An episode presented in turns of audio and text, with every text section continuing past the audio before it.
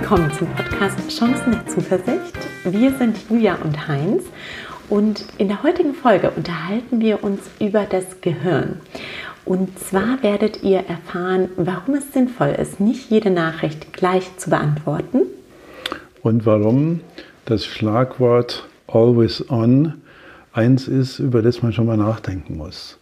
Und wir müssen auch mal darüber reden, was wir für Konsequenzen in unserem Gehirn auslösen, wenn wir auf alles reagieren, was uns um uns herum piepst oder brummt oder uns sonst wie stört. Damit werden wir uns beschäftigen.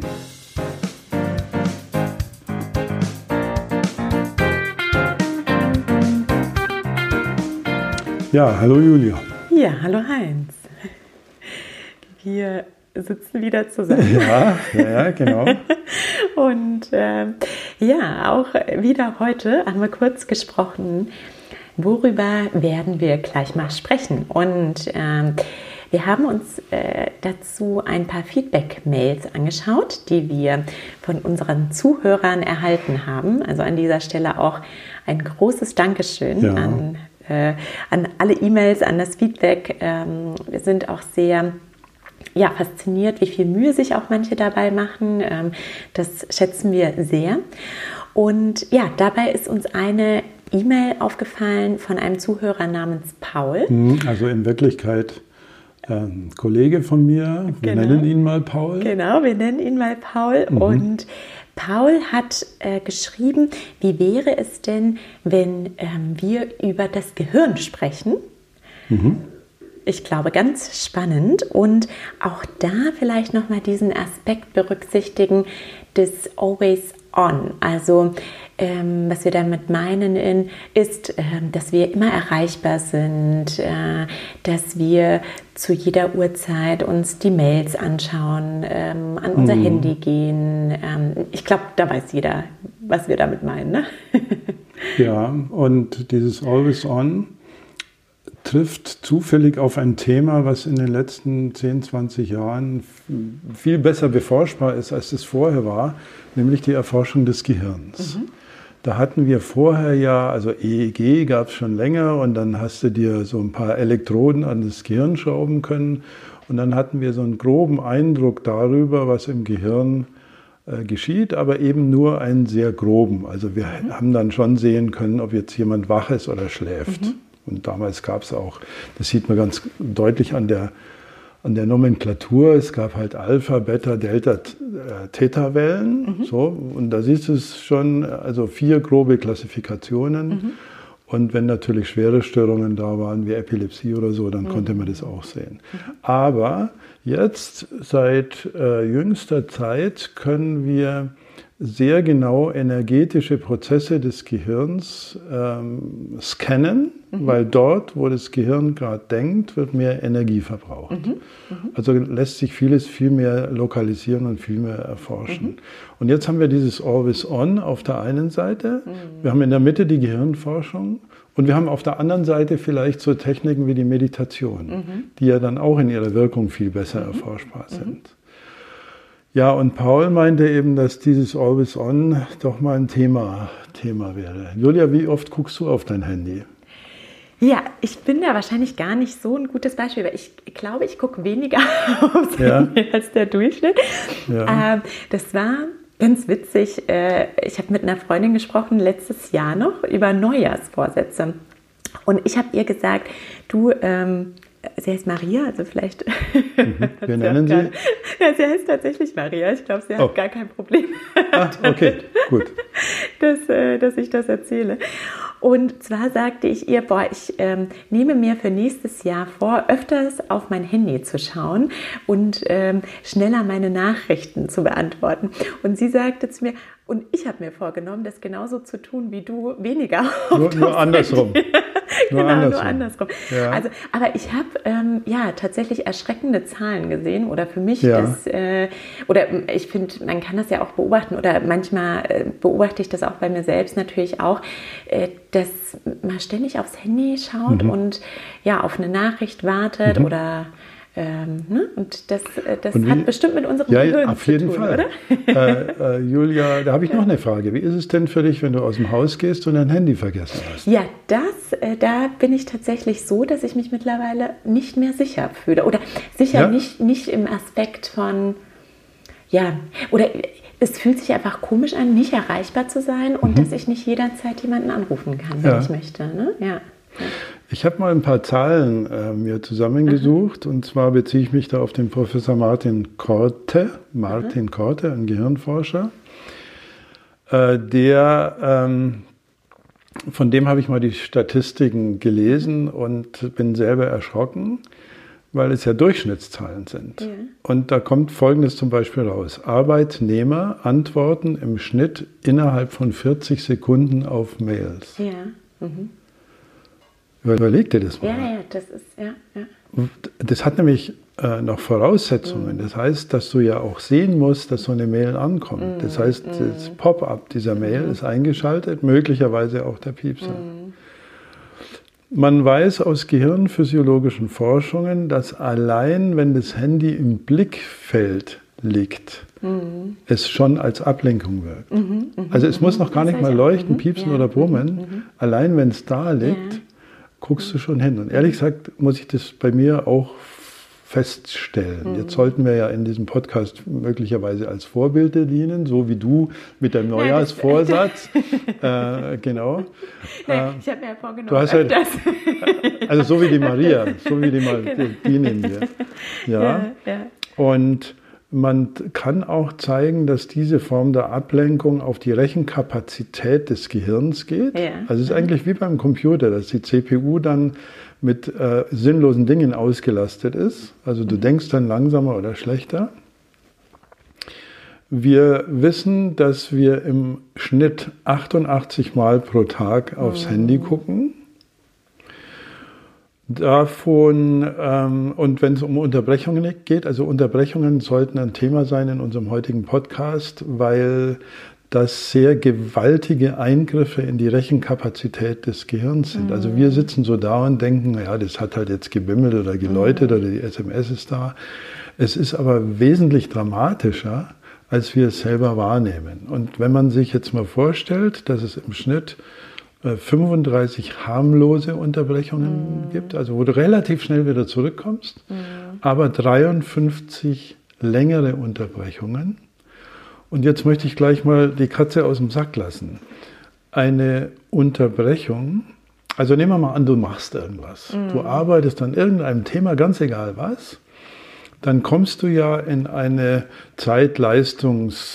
Zeit-Leistungs-Korrelation. Also je- eigentlich sollte es ja so sein, je mehr Zeit du investierst, umso mehr mm, leistest du oder bringst du aufs Papier oder umso mehr fällt dir ein. So. Und wenn es eine Überbrechung nicht schädlich wäre, dann würdest du halt unterbrochen werden und würdest genau an dieser Zeitleistungs, an diesem Zeitleistungspunkt weitermachen. Bin ich noch verständlich? Ja, du bist verständlich und ich glaube, ich weiß, worauf du hinaus willst. Hm? Ja, genau. Weil ich habe mir genau darüber auch schon mal eine Studie durchgelesen und jetzt bin ich gespannt, ob du eine ähnliche Zahl hast. Ja. Und zwar ähm, hatte ich gelesen, dass man dann 15 bis 20 Minuten benötigt, um wieder zu seinen Gedanken zurückzukommen. Ähm, jetzt bin ich gespannt, was du sagst, weil das war, ich hatte das ungefähr vor einem Jahr mal gelesen, da kam eine Studie raus und dann habe ich auch bei mir bei der Arbeit, wenn ich konzentriert gearbeitet habe, mein Handy vom Tisch gelegt, Ja, ja. weil ich das so schockierend fand, ähm, dass man so lange braucht, um wieder zurückzukommen zu seinem Gedanken und äh, Genau. mir, mhm. Und das Faszinierende, ich sage gleich, was die wirkliche Zahl ist. Ja, also die gespannt. wirkliche, die, Ja. die ich habe. ähm, das Spannende ist ja, dass wir heute mit diesem bildgebenden Verfahren, also wenn wir ins Mhm. Gehirn schauen, nicht mehr angewiesen sind auf subjektive Eindrücke Mhm. oder Fragebögen oder sonst was, sondern wir können das dann tatsächlich nachweisen, wie lange es dauert. Und Mhm. deine Zahl ist korrekt, um das auch gleich mal zu sagen. Also bei dem Professor Martin Korte, Mhm. der hat die Zahl von 18 Minuten Mhm. ähm, äh, berichtet. Das heißt, wenn du unterbrochen wirst, dann brauchst du 18 Minuten, du oder dein Gehirn oder ihr beide, bis du auf demselben Leistungsniveau bist, wie du vorher warst. Du kannst schon gleich weiterarbeiten. Das ist Ja, nicht ja, das Thema. ja, ja. Aber bis du wieder das gleiche Leistungsniveau hast, das du vorher hattest. also unglaublich. Und weißt du, was ich da auch so spannend finde? Ähm, diesen Aspekt der Fremdsteuerung. Ich weiß nicht, ob äh, mhm. du darüber schon mal nachgedacht mhm. hast, aber ähm, indem ich ja sofort auf die E-Mails anderer antworte zum Beispiel mhm. oder auf die Nachrichten, haben mich ja andere in einer gewissen Weise äh, gesteuert. Ja. Die haben dich gesteuert, die haben dich in der Hand. ja, ja. Äh, und das ist auch dieses Eindringliche, Aufdringliche, mhm. was wir, das ist ja so, wie wenn jemand einfach in das Zimmer platzen würde. Und dann steht er da und sagt da was. So. Ja, aber weißt du, der Unterschied ist ja, wenn jemand ins Zimmer reinplatzt, ist es ja, vielleicht anders, weil dann hat man nicht die Möglichkeit, äh, hat man nur die Möglichkeit zu sagen, so jetzt, äh, jetzt gehst du wieder raus. Wieder, bitte wieder bitte. Raus. Ja, ja. Ich bin gerade konzentriert. Ja. Ähm, bei einer E-Mail oder bei einer Nachricht aufs Handy oder einem Anruf hat man ja schon diese Möglichkeit, ja, indem da, man, da hat ne, man diese das Möglichkeit. Ist, da hat man diese Möglichkeit. Mhm. Mir fällt gerade ein, ich habe eine Statistik gelesen über Autounfälle durch SMS mhm, mhm, äh, und die habe ich aber leider nicht mehr im Kopf. Mhm. Wenn das einer unserer Hörer zufällig zufällig hat, dann würde mhm. ich das beim nächsten Mal äh, berichten. Aber es gibt eine ganz hohe Anzahl von Autounfällen, die genau dadurch passiert, mhm. äh, weil wir mittlerweile konditioniert sind mhm. auf das Blinken, Läuten, Leuchten, äh, mhm. Brummen, Vibrieren mhm. unserer Handys. Das ist ein mhm. Konditionierungsvorgang und du kannst dich dem kaum entziehen. Und warum lassen sich Menschen konditionieren? Das heißt also, wenn wir beim Gehirn sind, dann muss das ja irgendein Erfolgsgefühl oder ein Glücksgefühl auslösen? Oder warum, warum reagieren Menschen denn darauf? Also da gibt es jetzt mehrere Antworten. Mhm. Lass mich nochmal die, diese Unterbrechungsstatistik, ja, die, würde ich, die würde ich nochmal, ja. äh, weil, weil es wirklich dramatisch ist. Also nehmen wir mal an, diese, der Korte berichtet ja von 53 massiven Unterbrechungen mhm. im Schnitt am Tag. Mhm. Jetzt, wenn du das in die 18 Minuten umrechnest, dann kommt raus, dass du zweieinhalb Stunden deines produktiven Tages, mhm. eigentlich produktiven Tages, unproduktiv mhm. bist. Mhm. Und zwar genau wie du sagst, sozusagen durch eigenes Verschulden. Mhm. Also dadurch, dass wir zulassen, dass diese SMS, diese Mail, dieses Brummen, Vibrieren oder Leuchten in unser Leben einfach oder in unser Arbeitsleben, dass wir dem die Tür aufmachen. Das ist mhm. vielleicht der Punkt. Mhm. Und jetzt stell dir mal ein Auto vor. Würdest du ein Auto kaufen, mit dem du 100 fährst? Mhm.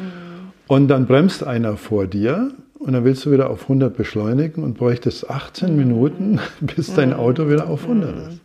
Wir würden uns das nicht bieten lassen. Wir würden dem Autohersteller sagen, hast du noch alle Tassen im Schrank? Aber selber gehen wir so mit uns um. Also ich erzähle das äh, absichtlich dramatisch, mhm. weil ich in meinen Workshops auch viel mit Vorgesetzten arbeite an dem Thema der Open Door Policy. Mhm. Also viele Vorgesetzten ja. sagen, ja, mhm. weil ich ein guter Mensch bin und weil ich mitarbeiterorientiert ja. bin, ist bei mir die Türe offen. Mhm. Ihr könnt jederzeit zu mir kommen, wenn ihr irgendwas habt. Mhm. Nett gemeint, führt aber zu dramatischen Leistungseinbußen mhm. eines Vorgesetzten in dem Fall, der ja eigentlich der Vordenker sein sollte oder Mitdenker. Mhm. Und deswegen kann man Mitarbeitern es sehr gut sagen, äh, unter Anführungszeichen Sprechstunde ist von 14 bis 16 ja, Uhr genau. und mhm, Vormittag mhm, lasst ihr mich mhm. bitte arbeiten. Genau. Mhm. Also das ist, das ist schon, schon ein Fluch. So, und jetzt zu, deiner Frage, die ich extrem spannend finde. Also warum sind wir da konditionierbar? Mhm. Wir könnten ja sagen, das interessiert uns nicht. Ähm, ja, oder gar nicht, das interessiert uns nicht, aber weißt du auch sagen, so ähm, jetzt äh, fokussiere ich mich mal darauf und dann eine mhm. Stunde später schaue ich mir mal die Nachrichten an. So, so ist ja. es ja nicht. Ne? So, so ist es nicht. Ja. bei den meisten. Also es geht schon mal los mit dem Initialreiz. Mhm. Der Initialreiz. Also, und der hängt sehr mit unseren tieferen Gehirnstrukturen zusammen mhm. oder mit unserem 500.000 Jahre alten Erbe. Es war überlebensnotwendig, auf Signale zu reagieren. Und zwar vor allem auf akustische, also mhm. das Knacken im Zweig, wenn du was Ungewöhnliches gehört hast, vor allem aber auch auf visuelle. So. Und dieses Reagieren auf visuelle Reize ist so tief in unserem Gehirn verankert, dass wir aus ähm, evolutionär fest vertrateten Gründen gar nicht anders können. Also stell dir mal, vielleicht hast du das schon mal gemacht, ähm, stell dir mal ein Abendessen vor, also Familie mhm. sitzt irgendwie beim Abendessen und der Fernseher läuft. Mhm. Es ist nicht möglich, wenn da irgendwas besonders flackert, ja, nicht hinzugucken. Nicht hinzugucken. Mhm, es mhm, geht einfach mhm, nicht. Mhm.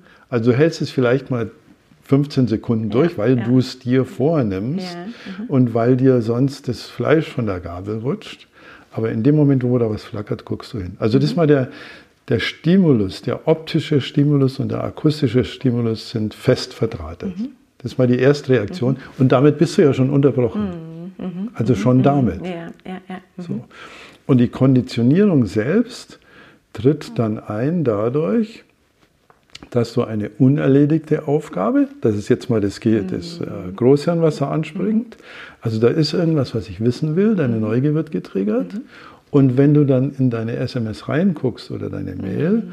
dann ist die Aufgabe im ersten Ansatz zumindest mal erledigt. Mhm. Und erledigte Aufgaben äh, mhm. turnen uns an. Sagen wir, wow, habe ich was gemacht. Und da ist die Konditionierung drin. Ah ja. Mhm, also wie wenn die Ratte eine Futterpille kriegt, so ungefähr. Ja. Das heißt, das ist interessant, weil wahrscheinlich durch, diesen, durch diese vielen kleinen Erledigungen, wie du es nennst, haben wir erstmal immer wieder kleine Glücksgefühle, aber als Summe entsteht daraus nicht ein großes Glücksgefühl, sondern mhm. eigentlich das Gegenteil, indem wir unter Zeitdruck geraten, es bei uns Stress wahrscheinlich auslöst, wir uns nicht mehr auf eine Sache fokussieren, oder? Könnte man, Ganz genau könnte man so. das so beschreiben? Und das ja? ist genau das Gefühl, das du hast, wenn du am Abend heimgehst mhm. und denkst, was habe ich denn eigentlich heute mhm. gemacht? Mhm. Das war, also du weißt, du hast den ganzen Tag gerödelt, ja. Mhm. aber es ist eigentlich kein wirkliches Erfolgserlebnis mhm. dabei. Und da sind wir jetzt mitten im Gehirn, mhm. weil dieses, diese kurzfristige Konditionierung, die ja mhm. also schon mal fest vertratet ist durch die Reaktionsautomatik, die ist einer langfristigen äh, unterlegen, also dem, dem mhm. wirklichen, wir können sagen, es gibt sowas wie, wie, Glücksgefühl oder es gibt Zufriedenheit und Freude. Mhm, das hatten genau. wir bei Aristoteles, genau, glaube ich, schon ja, mal unterschieden. Genau, genau. Und das hat, wenn wir heute mal ins mhm. Gehirn schauen, biochemisch mit dem Dopamin zu mhm. tun. Das haben viele Hörer sicher schon mal gehört. Das heißt, bei den kleinen Erledigungen hat man dann Dopaminausschuss. Minimal, Minimal, ja. Minimal, genau. Ja. Was aber nicht zu der Zufriedenheit führt. Ja, also das Gehirn arbeitet ja immer. Ja. Aber der, der, der Professor Korte sagt, das, das Dopamin ist eigentlich der Turbolader des mhm. Gehirns. Also da könntest du dann wirklich äh, arbeiten, aber das funktioniert nur, wenn wir eine relativ ähm, herausfordernde Aufgabe haben, für die wir auch genügend Zeit haben, von der wir glauben, dass wir sie schaffen können. Mhm. Und dann schaffen wir sie. Mhm. Und das schüttet Dopamin aus und Dopamin ist genau der Stoff, der uns dann auch neben dem, nicht nur das Glücksgefühl, sondern auch die Freude und diese tiefe mhm. Zufriedenheit vermitteln kann. Mhm, mhm. und auf den verzichten wir, wenn wir immer nur kurzfristige mhm. kleine Häppchen mhm. ähm, bearbeiten, was im Kleinen konditioniert wird, aber nicht genau zu dieser Dopamin-Ausschüttung äh, führt, die uns dann einfach dieses Befriedigungsgefühl mhm. liefert.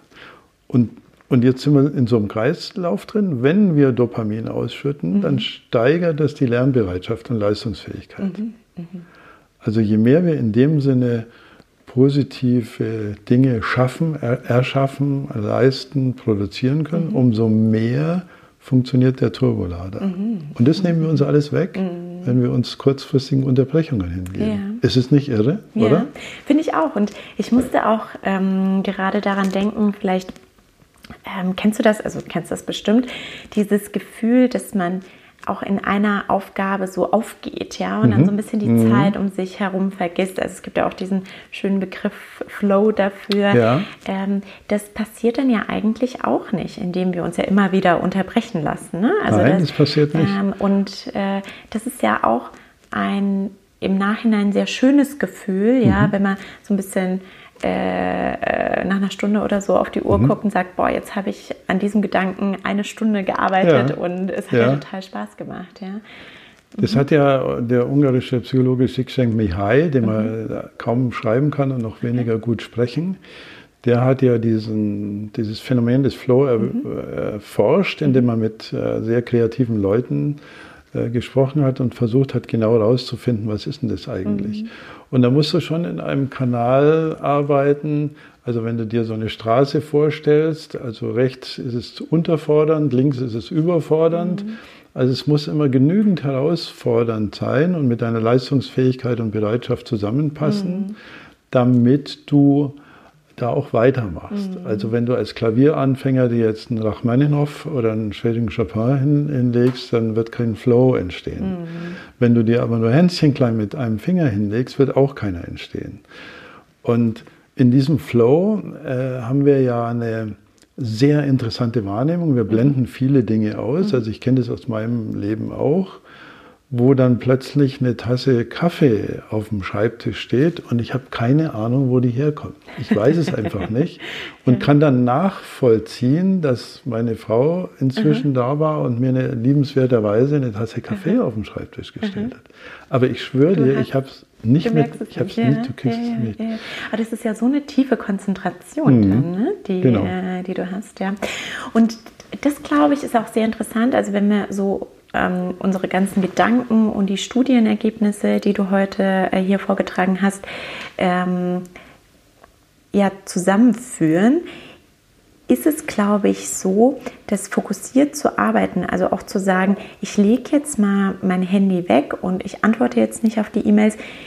Das ist ja, also auf der einen Seite könnte man natürlich in so einen schönen Flow geraten. Mhm. Ja? Mhm. Auf der anderen Seite erfordert es aber auch sehr viel Disziplin und es ist auch anstrengend. Ja? Weil ich kann mhm. mir auch vorstellen, diese mhm. vielen Unterbrechungen, mhm. die man so zulässt, sind ja auch wie so kleine Pausen. Ja, und die kurzfristigen die Belohnungen. Genau, die, die kurzfristigen ja, Belohnungen. Ja, das heißt, genau. also wenn jetzt einer unserer Zuhörer sagt, boah, das ist also diese zweieinhalb Stunden, von denen du gesprochen hast, der äh, Unproduktivität, äh, ähm, möchte ich nicht mehr haben. Und das heißt, also da muss man sich wahrscheinlich auch eine gewisse Zeit einfach auch disziplinieren, das wieder anders zu machen. Mhm. Ähm, also die ganze Gehirnphysiologie mhm. spricht genau diese Sprache. Mhm. Also es gibt ja den Manfred Spitzer aus Ulm, mhm. der äh, sehr vehement und militant gegen den ganzen Technikkram angeht, mhm. also der auch von digitaler Demenz spricht. Mhm. Äh, der ist mir da ein bisschen zu ideologisch mhm. unterwegs, um das hier ganz offen zu sagen. Aber auf der anderen Seite sind die Daten, auf die er sich beruft, seriöse wissenschaftliche Daten. Mhm. Das muss man einfach mal so mhm. sagen. Wir wissen, dass diese Unterbrechungen uns 18 Minuten aus der Bahn werfen. Mhm. Das ist so. Mhm. Und jedes Handy, jedes Smartphone hat ja heute diese Benachrichtigungsfunktionen, mhm. wo es dann piepst, wenn äh, der Bayerische Rundfunk eine Nachricht mhm. hat oder wenn die Süddeutsche was meint oder wenn der Twitter-Account mhm. piepst und dann kriegst du was über WhatsApp und mhm. Instagram und da, da, da, da, da, da, da, da, da, da. Und die ganzen unsozialen Medien äh, mhm. kommen noch dazu. Und dann ähm, raubt dir das einfach eine Form von menschlicher Kreativität und diesen Raub dürften wir eigentlich gar nicht zulassen. Ja. Der Vollständigkeit halber übrigens, wenn wir es dann so geschafft haben, also wenn wir in diesem Flow waren, mhm. kommt ein Gehirnteil noch mit ins Spiel, der heißt Nucleus accumbens, mhm. das heißt so eine kleine, äh, knopfförmige fast Struktur oder erbsengroße Struktur in der Mitte vom Gehirn. Und der Nucleus accumbens schüttet dann etwas aus, was äh, dem Opium sehr ähnlich ist. Mhm. Das heißt, wir mhm. hätten eine legale Droge sozusagen, mhm. mhm. die uns nicht schädigt mhm. und die uns ein Glücksgefühl beschert. Mhm. Und auf das verzichten wir dann auch noch. Ja. Also nur um das mal hier ähm, vollständigerweise äh, anzuführen. Und als letztes vielleicht, äh, also weil du diese Hartnäckigkeit mhm. betonst, die wir ja dann brauchen, also dieses Durchhaltevermögen, mhm. da ist was dran. Also mhm. der Goethe hat ja mal geschrieben, Genie ist Fleiß. Mhm. Also habt keine Angst vor diesen klugen. Leuten, die haben sich nur länger hingehuckt als du. Und wenn du dich lang genug hin, hinsetzt, dann, dann verstehst du solche Dinge auch. Ähm, und das bedeutet dann fürs Leben, dass man sich Zwischenziele setzt, die mhm. herausfordernd sind und nicht zu groß und nicht zu klein. Also siehe Flow-Kanal, ja. wie bei meinem Beispiel der rechten und linken, des rechten und linken äh, Straßenrandes. Also diese Zwischenziele helfen, äh, unglaublich äh, gut, ja. auch schwierigere Aufgaben zu bewältigen.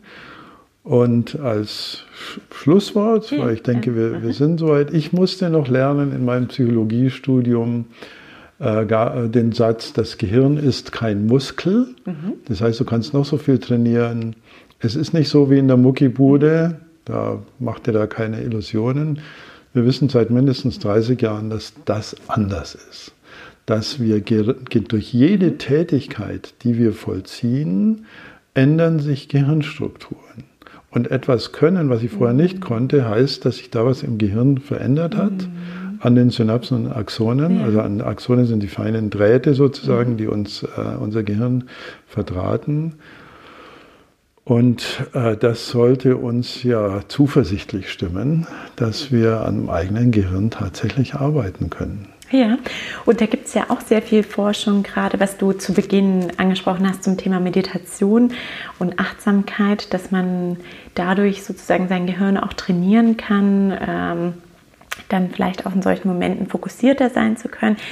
Ja, ich äh, fand das heute sehr, sehr spannend und ähm, ja, was, den Gedanken, den ich gerade habe, ist, dass wir vielleicht auch noch mal eine Folge zum Thema Fokus machen könnten. Mhm. Ähm, denn äh, das finde ich passt sehr, sehr gut zu dem, was wir heute besprochen haben. Und ähm, ja, ich glaube, die ähm, größte Botschaft sozusagen äh, aus dem heutigen Gespräch wäre für mich, dass ähm, ja, wir unserem Gehirn und uns selbst sehr viel Gutes tun können, wenn wir ja nicht auf äh, so viele Nachrichten reagieren äh, ja. und nicht äh, always on sind. Und ähm, ich glaube, um vielleicht auch noch mal zu Beginn an deine Frage anzuschließen, als du mich gefragt hast, wie oft ich denn auf mein Handy schaue.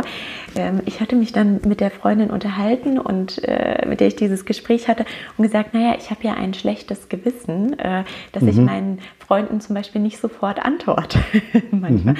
Und vielleicht durch das Gespräch heute äh, können wir auch ja, unseren Mitmenschen gegenüber ähm, äh, ein bisschen Wohlwollen entwickeln, wenn wir nicht sofort eine Antwort kriegen. Denn ich glaube, die Seite gehört wahrscheinlich auch dazu. Das ist eine gute Idee. Ja, klasse. Ja. Heinz, vielen Dank ja, vielen für deine Dank Gedanken. Auch.